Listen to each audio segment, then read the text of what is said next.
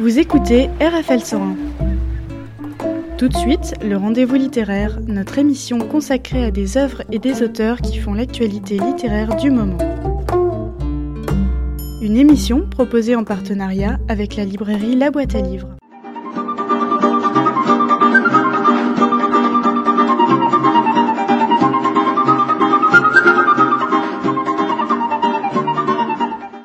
Bonsoir, je suis ravie d'être en compagnie de Ketevan Davrichevi. Alors, vous publiez votre nouveau roman, Nous nous aimions, chez Sabine Vespicer. Nous nous aimions, c'est un très beau roman sur l'empreinte ineffaçable de l'enfance. Est-ce que vous avez eu une enfance heureuse?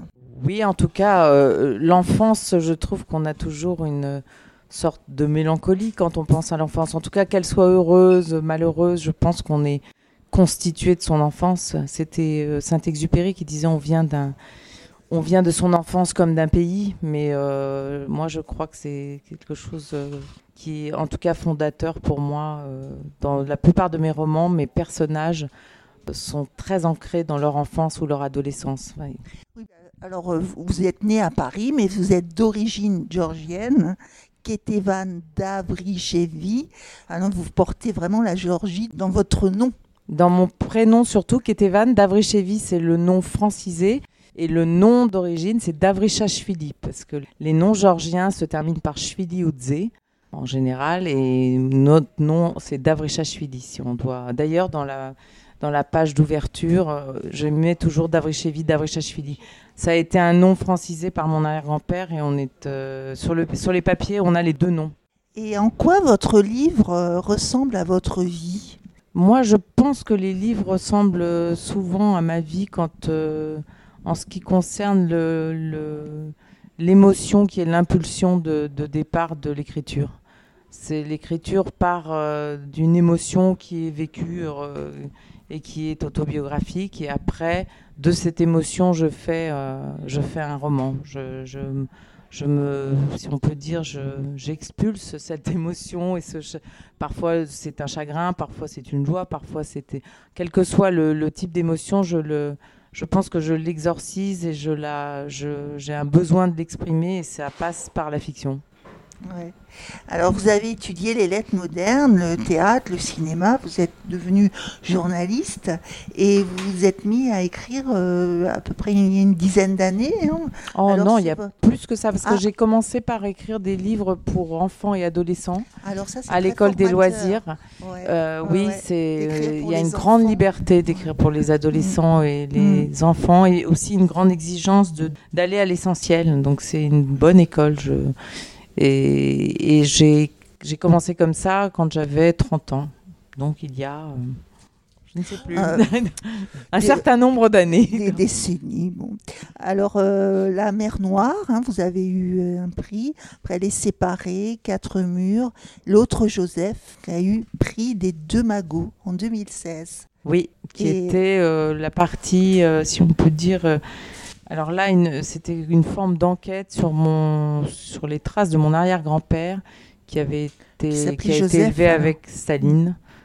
Voilà, qui a passé son enfance, sa jeunesse avec Staline, et donc c'était une façon d'aller vers la famille paternelle. Ouais. Alors là, vous racontez l'été 93, hein, il y, a des conflits entre les armées russes et géorgiennes qui laissent 20 000 Géorgiens massacrés. 1993, oui. Oui, 1993. Euh, oui, c'était euh, le, le, début de la guerre d'Aprasie, en fait, qui, est une, qui était une région géorgienne qui a été annexée euh, par la Russie et qui effectivement a fait beaucoup de, de massacres. De massacres, de, déportés, de, de gens déplacés. Et, c'est une, une région qui ne fait plus partie de la Géorgie aujourd'hui. Donc il fait écho beaucoup à ce qui se passe en ce moment euh, en Ukraine. Bien sûr, oui, c'est ce que Quand j'ai commencé le livre, il n'était pas du tout question de... On ne pouvait pas imaginer ce qui se passe en Ukraine et... Euh, et, c'est voilà, c'est malheureusement c'est un, écho euh, ça résonne aujourd'hui. Et la Géorgie n'a pas une frontière commune avec l'Ukraine? Non. Avec la mer Noire, non c'est... Avec la mer Noire et la mer Caspienne. Oui, entre deux, deux mers. En fait, quand on commence le livre, euh, on est tout de suite euh, dans le vif du sujet parce que vous êtes à la frontière, enfin, vos personnages. Moi, je dis vous parce qu'on a l'impression que c'est Bien vous. sûr. Et bon, c'est violent parce qu'il y a des fouilles, enfin, bon, on imagine. C'est à euh, l'époque de l'Union soviétique. on a- La circulation en Union soviétique, c'est de donc des une, une Géorgienne qui a choisi de quitter l'Union soviétique pour suivre son amour qui Oui. est parisien, enfin qui est d'origine géorgienne mais qui vit euh, à Paris et qui donc choisit l'exil, euh, quitte l'Union soviétique mais garde son passeport soviétique et donc revient tous les étés. tous les étés. En- Elle emmène ses filles pour- Avec en ses espérant que ses filles auront euh, un lien avec euh, son pays d'origine. Et là, euh, effectivement, le, le- le passage euh, obligatoire par Moscou, parce que pour aller en Géorgie, il fallait passer. L'aéroport de Moscou est assez violent, effectivement. Oui. un- On imagine bien. Et, et là, on est tout de suite, on est euh, vraiment dans le vif du sujet. Aussi bien euh, parce qu'il y, a- il y a cette séparation et on se dit c'est violent, cette séparation est violente. Et en même temps, elle est euh, extrêmement apaisante quand vous êtes là-bas, enfin quand vos personnages sont là-bas, excusez-moi. Et, et Kesane, Tina, euh, les deux sœurs, avec leur maman euh, Darejan, je ne sais pas si je le oui, dis bien. Darejan, vivent là-bas des moments très très doux, des étés comme euh, on pourrait tous les vivre dans les années 80, nous en France, quand on va à la campagne se ressourcer. Ah bah c'est tout à fait. D'ailleurs, euh, pendant l'Union soviétique, heureusement, euh, les gens vivaient euh, des, enfin Des moments la doux. vie quotidienne n'était pas épouvantable pour euh, pour tout le monde tous les jours. Enfin heureusement. Mais euh, en tout cas là, dans ce- cette famille-là, c'est le moment des retrouvailles euh, avec le- la famille maternelle et c'est euh, c'est effectivement l'enfance qui se déroule dans les montagnes d'Aprasie et c'est une sorte de oui, de parenthèse enchantée pour, pour les deux sœurs. Euh, le moment où elles sont avec leur mère et leurs grands-parents et où elles renouent avec les origines maternelles. Et oui, et en, et en même temps, moi j'ai appris plein de, beaux, de très très jolis mots parce que quand on parle du. Quand le, le grand-père s'appelle Babou, on dit Babou, Babou, oui, Oui. les, grands-parents. et, et Bébia, Bébia, la grand-mère. pour la Oui. grand-mère. Oui. Voilà. Maïmouni, Maïmouni. Je trouvais que ça sonnait bien. En fait, il y a Kessané qui sort un petit peu du lot, on dirait. Enfin, on va suivre son parcours et les autres euh, personnages se greffent autour parce que obligatoirement, c'est pas qu'ils se greffent, c'est qu'ils font partie de sa famille. Elle parle aussi de sa meilleure amie qui est Béatrice, qui est à Paris. Et elle, elle vit à Paris. Elle a une vie, euh, sa vie scolaire, sa vie d'étudiante, sa vie de jeune euh, adolescente.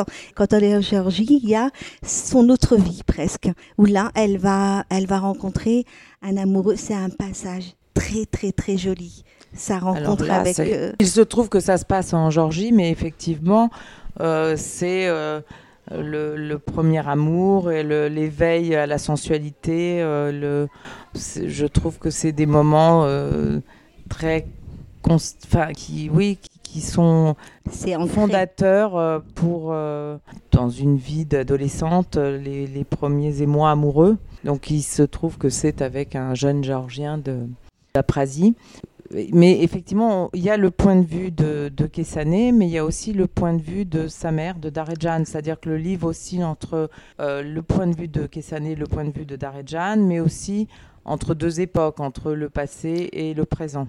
Au fil des pages, on, on retourne en arrière plus ou moins. Ça raconte euh, plutôt euh, la rencontre euh, de Darejan et de Tamas, donc euh, Les qui vont parents, en- les oui. parents. Et puis il y a les passages où c'est plutôt la vie amoureuse de Kessané euh, avec Tina, sa sœur, et leur relation.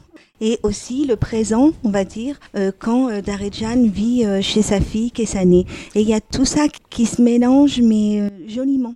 Mais en fait, c'est une, c'est un- une sorte de photographie, presque de, de recherche. De, ça, ça raconte quand même l'histoire d'une déflagration, d'un désamour familial et, d'une, et de ce chagrin-là, et de qu'est-ce qui, comment on survit au temps qui passe et comment finalement on, peut, euh, comment les liens, euh, est-ce que les liens tiennent sur les années et l'amour familial, on peut considérer que c'est un amour immuable. Euh, là, euh, et un amour qui inconditionnel. Et là, la mort du père précipite toute la famille dans un déséquilibre et peu à peu dans un désamour avec des, dissonances profondes et qui sont très blessantes.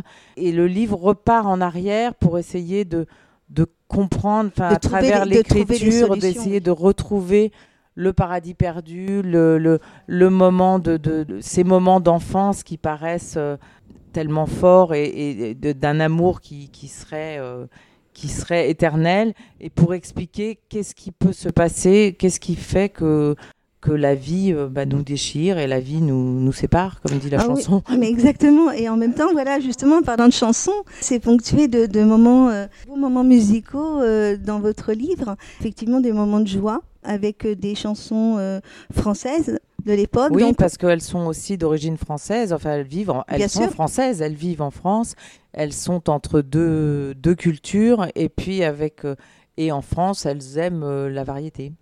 donc, et elles aiment Jodassin. Parce que ça Oui. ponctue un petit peu, euh, les paroles des chansons ponctuent un petit peu euh, leur vie et leurs moments, leurs beaux moments. Ou leurs moments un peu plus compliqués. Donc, on a une belle chanson qui s'appelle Salut les amoureux, qu'on écoute tout de suite.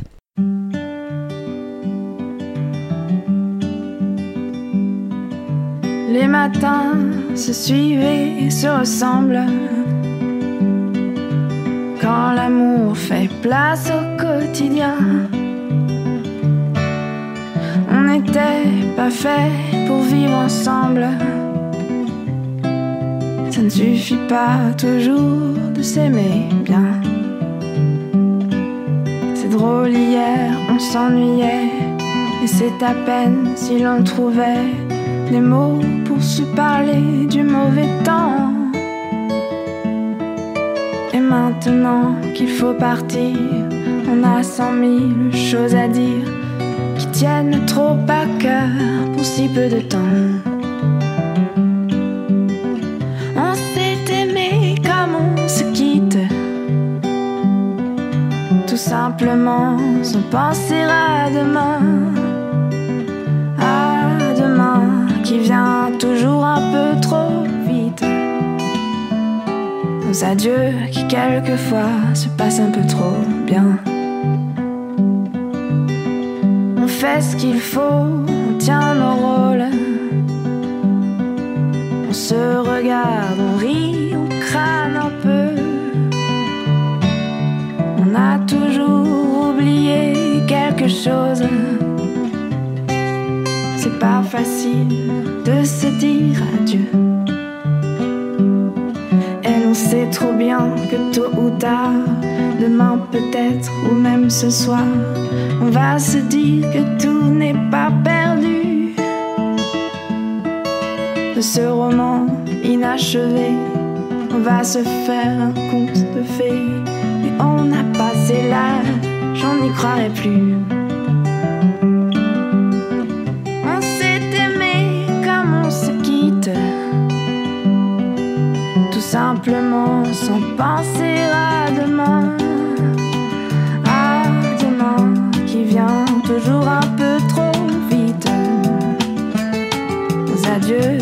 quelquefois se passent un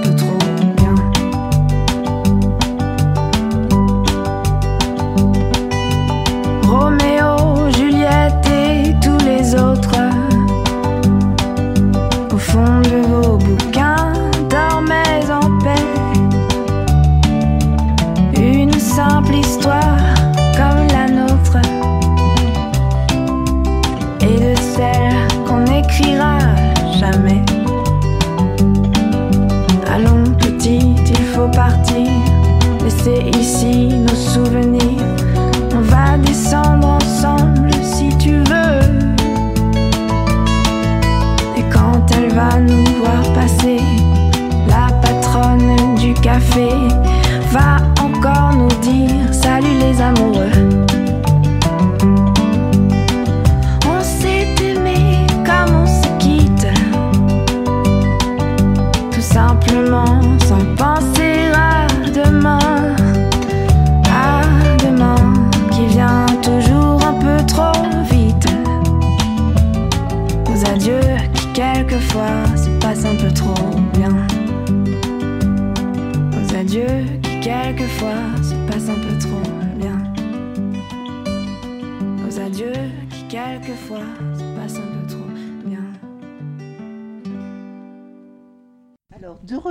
Avec Ketevan Davrichevi aux éditions euh, Sabine Vespesser.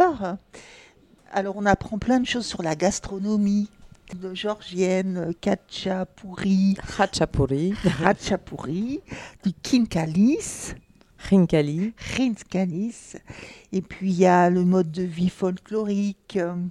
Donc tout ça, c'est comme un paradis perdu, vous l'avez dit tout à l'heure.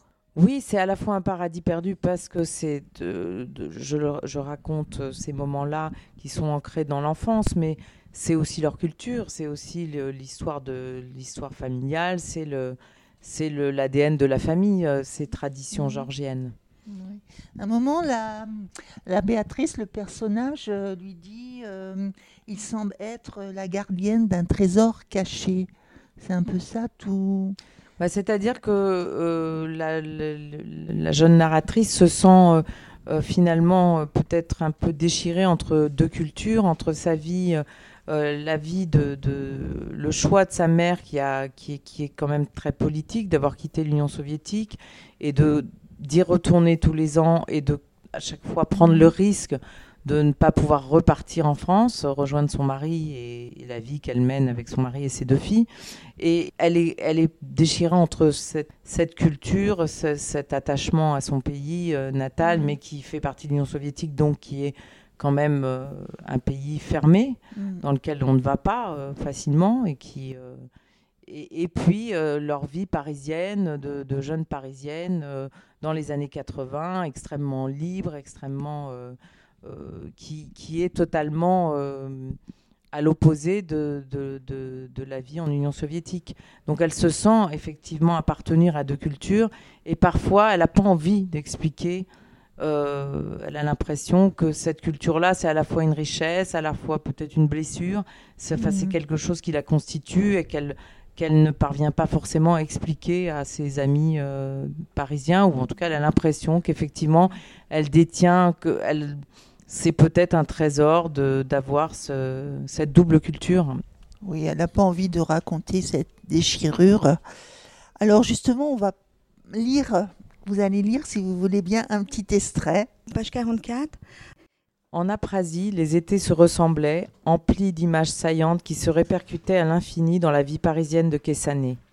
Les effusions trop vives des arrivées et des départs, les escapades dans le Caucase, les repas de famille bruyants, envahissants, les disputes et les rires, l'âpreté et la douceur, le soleil brûlant et la fraîcheur soudaine, les chants et les danses. Hélico et son mari, invités perpétuels, et les autres amis que les grands-parents recevaient pour célébrer le retour de Daredjan. La plupart avaient des enfants, souvent plus petits que les filles de la maison. Tina se réjouissait de leur proximité forcée en l'absence de Béatrice qui n'accaparait plus qu'Essané. Leur course dans la montagne tout le jour jusqu'à la tombée de la nuit, l'inquiétude de leur mère. Laisse donc mes petites sauvageonnes, se moquait Babou, leur grand-père. Ce que tu es devenue peureuse, Madarejan. Parfois, il les tirait du sommeil et les emmenait voir le lever du soleil. Elles protestaient pour la forme, mais de retour à Paris, bénissaient leur grand-père pour ses échappées. Leurs existences citadines, leurs grâces matinées, leur désir de vêtements à la mode, de concerts, de boum, s'effilochaient au fil de l'été. Elles portaient le même short et le même t-shirt, oubliaient de se laver les cheveux, faisant râler leur mère. C'était un extrait et c'était la voix de Ketevan Davrichevi. Oui, bah, ce beau roman, nous nous aimions. Il faut surtout pas. Alors, faut surtout, surtout lire l'épilogue à la fin. C'est très, très émouvant. Et en plus, ça parle à, à toutes les familles. On a tous eu envie de dire quelque chose comme ça.